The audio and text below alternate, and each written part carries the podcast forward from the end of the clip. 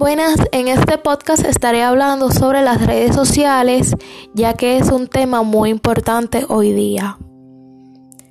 La comunicación ha sido fundamental para una sociedad desarrollada y ha estado presente desde el principio de la humanidad.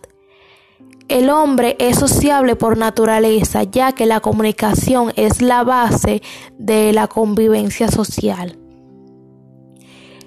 En nuestros días la forma de comunicarse ha causado un gran impacto sobre todo en los jóvenes.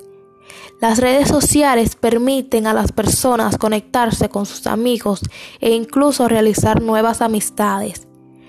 Pero no todo es bueno con respecto a las redes sociales, ya que nos estamos volviendo muy dependientes o hasta adictos a estas.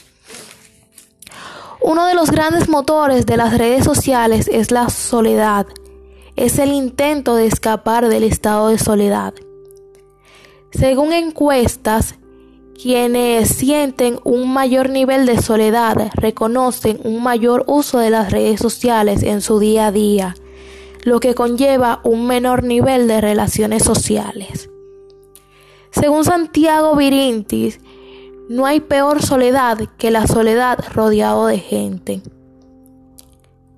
Hoy día existen más de 200 sitios de redes sociales para todo público e intereses enfocadas hacia las relaciones de amistades, eh, centradas principalmente en el ámbito profesional, entre otras.